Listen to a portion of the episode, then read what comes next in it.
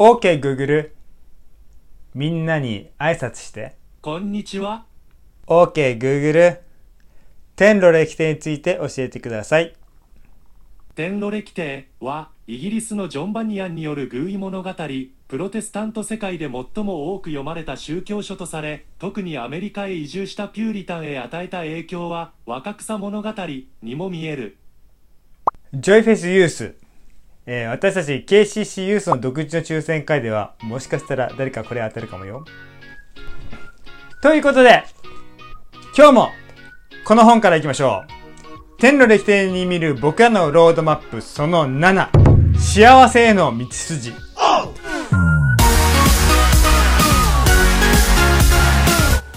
それでは一緒に御言葉を読みたいと思います。3、はい。主によって語られたことは必ず実現すると信じた人は幸いです。ルカ1章45節前回、クリスチャンとホープフルが無事天の都に着くことができました。今回からは第2部に入ります。クリスチャンは天の都についてすぐに妻のクリスチアーナに手紙を書きます。ここにおいで。私たちの王様はあなたのことを待ってるよ。と手紙を送るんですね。ちょうどクリスチアーナの方は夫のことを信じずについていくこともせず、また夫に対して良い態度でもなかったということに自分を責めていたんですよね。そこに夫からの手紙が寄せられてきて、天の都の王様が私のことをも待ってくださっているということを知って、夫に対して悪い態度であったにもかかわらず、そして天の都の王様のところにすぐに行かなかったような自分であったにもかかわらず、こんなものをも待ってくださってるんだということにとても感動し、子供たちと一緒に天の都への道筋を歩んでいく。これが第2部です。クリスチャンが旅立つ時もそうであったように、妨げがやってきます。そんなわざわざ大変な思いをして天の都まで行く必要なんてないでしょう。友達は言うんですね。ほら、よく見てごらんなさい。クリスチャンと一緒に行ったあの人、この人、途中で底なしの沼で挫折して帰ってきたでしょうって。やっぱりやめたって言って帰ってきたでしょ。その道のりは険しいから、ここにいた方がいいわよ。わざわざ子供たちを連れて行かなくっても。って、とどめます。でもですね、このクリスティアーナの思いというのははっきりとしていました。私は幸せが待っている場所に行きます。もちろん途中で戦いはあることは承知しています。でも苦労が初めにあって幸せっていうのはやってくるものです。というふうな姿勢で彼女の道を進んでいくんですね。もちろん道連れも与えられます。クリスティアーナと子供たち以外にさらにマーシーという若い女の子も私も行きますと言ってついてくるんですよね。そうやって一行は妨げを振り払ってクリスチャンが一番最初通ったあの門のところにまでやってくる。今回この話の中でクリスチアーナが告白する言葉をピックアップしていきたいと思っています。ますまず一つ目ですけれども、天の都では幸せが待っているという信仰告白です。もちろんそこにたどり着くためには、戦いがあるでしょう、苦労もあるでしょう、大変なことももちろんあります。だからこの場所に留まっていようということもできるかもしれませんが、でも永遠に失うことのない喜び、命に溢れた日々、戦いもなければ、いがみ合いもない、妬みもない。そして喜びと愛に溢れたその場所を目指して、私は行くのですという、その姿勢が描かれているんですよね。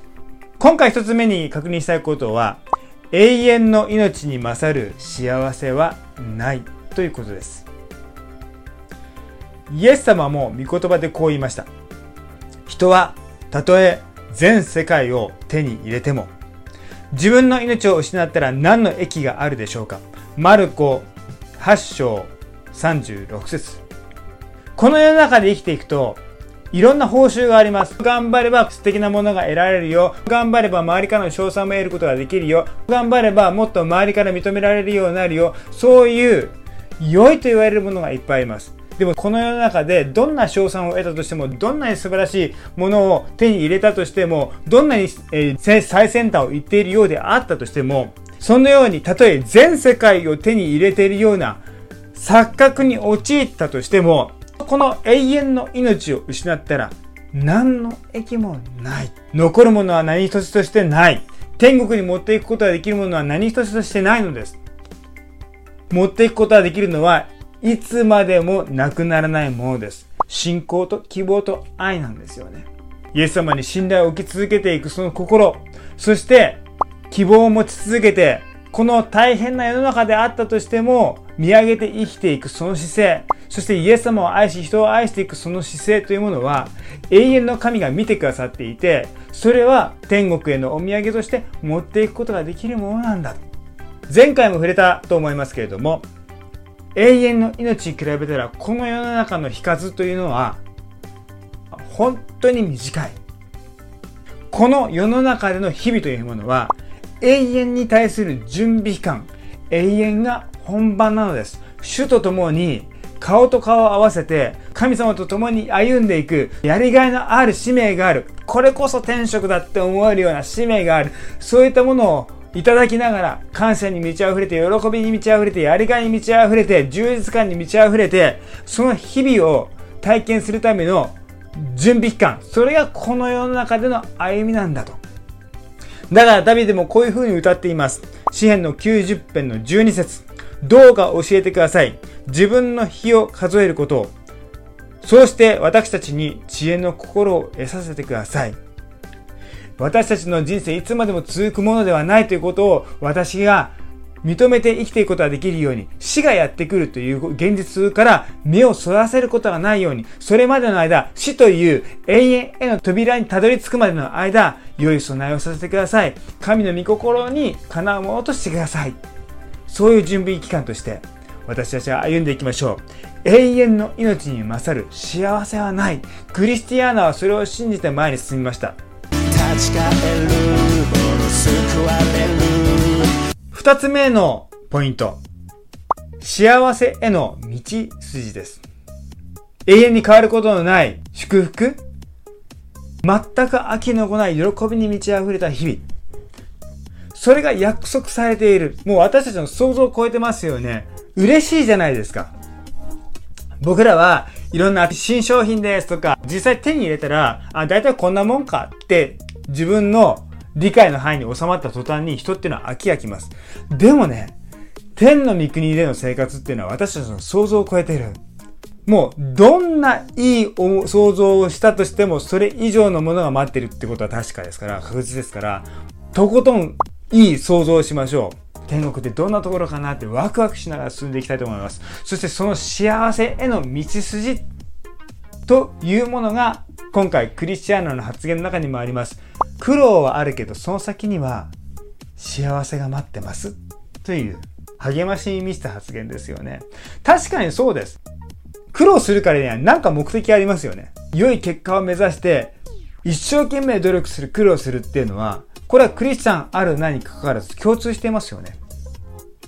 例えばですね、出産、これはもう激しい痛みと言われてますけども、その先にあるのは、かけがえのない命が生まれるという祝福を体験して喜びに満たされると言いますね。受験だってそうでしょう。目標としてるあの学校に行くために、こんだけ頑張ればきっと1点でも多く取れるに違いないと思いながら受験勉強しますよね。まあ試験にしたってそうだと思います。競技だってそうでしょう。もう一生懸命練習すればするほど、その勝利に近づくことができるって信じて、そこに意味を見出して、ロークを惜しまないわけですよね。良い成績を収めるために、良い業績を収めるために、人は血を吐くような努力をして、それを得ようとします。何よりも、救いの技っていうのは、イエス様がやってくれたことっていうのはそれなんですよ。私たちのことを祝福したい。私たちのことを勝ち取りたい。私たちのことを天国に導きたい。みんなに神の愛を注ぎたい。みんなに天国への道があるんだよってことを信じてもらうために、イエス様はロークを惜しまなかった。何かって言ったら十字架にかかってくださったんですよね。そのロークたりはもう私たちの想像を絶します。まさに血を吐くような努力どころか血を流し切ってくれて、そして痛みという痛み、屈辱という屈辱を味わい切ってくださった。そのロークの先にイエス様が見ていたのは一人一人の救いですよ。あなたが永遠の命を得てるんだというその青写真を描いていたからこそイエス様はその道を通られたわけですよね。幸せへの道筋というものがあります。本当に最大の幸せと聖書が約束している天国にたどり着くためには、ロークがある。それはどんなロークかって言ったらなんか一生懸命なんかいいことしろ、善行を積み上げろとかそういう話じゃないですね。聖書には信仰の戦いという表現があります。信じ続けるということが私たち試されるんですよね。サタンがありとあらゆる誘惑の種をまいてきます。ほら、信じたって何も変わらないじゃないか。イエス様信じたって言っていいの？お前みたいな性格で。みたいな。そんな形で信じることを止めようとやってくる。そういう信仰の戦いですね。祈りがなかなか聞かれないなと思うときに、ほら、お前、祈ったって聞かれないだろうという囁きが心の中に迫ってきます。伝えても伝えても実りがないとき、結実がないときに、いや、やったって無駄だよ。そういう囁きがやってきますね。聖書が最大級の幸せを約束してくれているこの天の都にたどり着くために、私たちは信仰の戦いを走り抜くというロークがあるんですよね。世の中の人たちもそうです。何か欲しいことのために一生懸命ロークしてます。でもそれは目標があるから、目的がはっきりとしてるから、それに対してお金も厭わず、時間も厭わずに一生懸命やりますよね。私たちにもですね、はっきりとした目標が聖書によって示されてるんです。天国に行く、地の身元に行く。一番、うん、確かな愛で支えてくださる方、喜びに満ち溢れた場所、私たちの想像を超えてエキサイティングな場所、嬉しい場所、楽しいところ、幸せな場所にたどり着くために信仰の戦いを走り続けましょう。信頼する者力得る。さて、クリスチアーナとその子供たち、そして若い女の子、マーシーはですね、あのクリスチャンと同じように最初の門にたどり着きます。クリスチアーナとその子供たちは自分たちは天の都の王様に招かれてると信じてるもんですから迷うことなくですねその門をどんどんどんどん叩くんですね。そしたらあのクリスチャンの時と同じように、えー、善意という人が現れてそして、えー、招き入れてくれるんですね。で招き入れたらすぐにドアを閉めちゃうんですよ。でですねマーシーという女の子の方は実は自分からこのクリスチャンナについていきたいと思った方で天の都の王様から別に招待を受けてるわけではないので、自分は受け入れられるかわからない。そういう不安の中で一緒についてきてるんですよね。もし門のところで拒否されてしまったら私は元の場所に戻るしかないなと思ってました。でですね、そういった中で、先にこのクリスチアーノとその子供たちが中に入れられてパタンって閉められたもんですから、このマーシーは、あ、やっぱり私ダメなのかと思ってですね、パニック状態になり、このマーシーはですね、もうとにかく必死に、もうあらん限りの力を持ってこの門をダーンダーンダーンダーンダーンダーンダンダンダンダンって叩き続けるんですよね。で、あまりのその勢いとあまりのその叩く音の大きさに、この中に入ったクリスチアーナとその子供たちはびっくりする。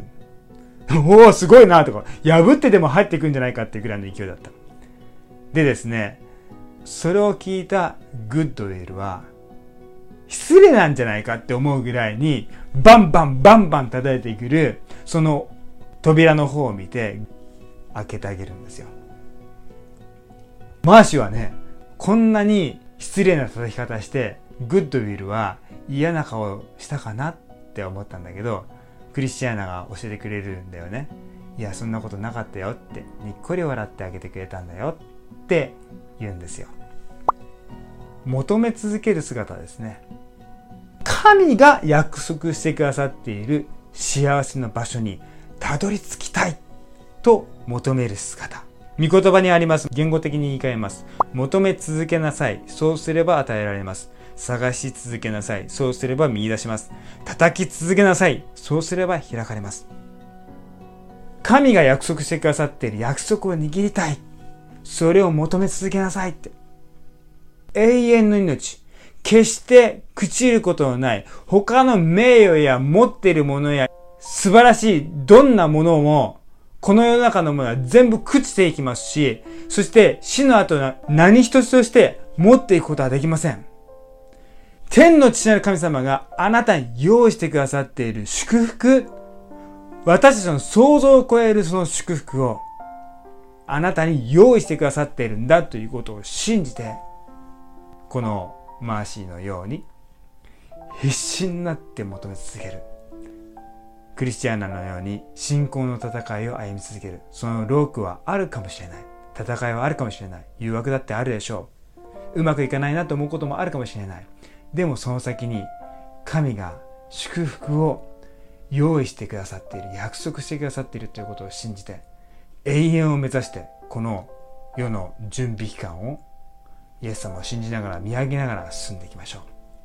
それでは一緒に御言葉を読みたいと思います。今回のエピソードの中にあった一つの御言葉。これを今回の中心聖句とさせていただきました。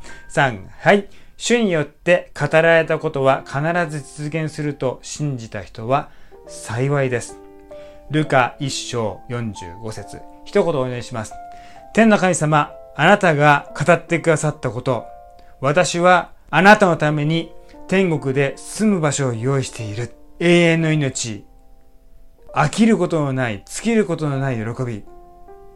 いつも新しい。いつもエキサイティングでやりがいのある。あなたが約束してくださっている祝福を、幸せを目指して、この信仰の戦い、ロークはあるかもしれない。でもその先にあるものをしっかりと見据えながら、イエス様はあなたを見上げながら、この世の準備期間を歩むお互いとならせてください。祝福します。イエス・キリストの皆によってお祈りいたします。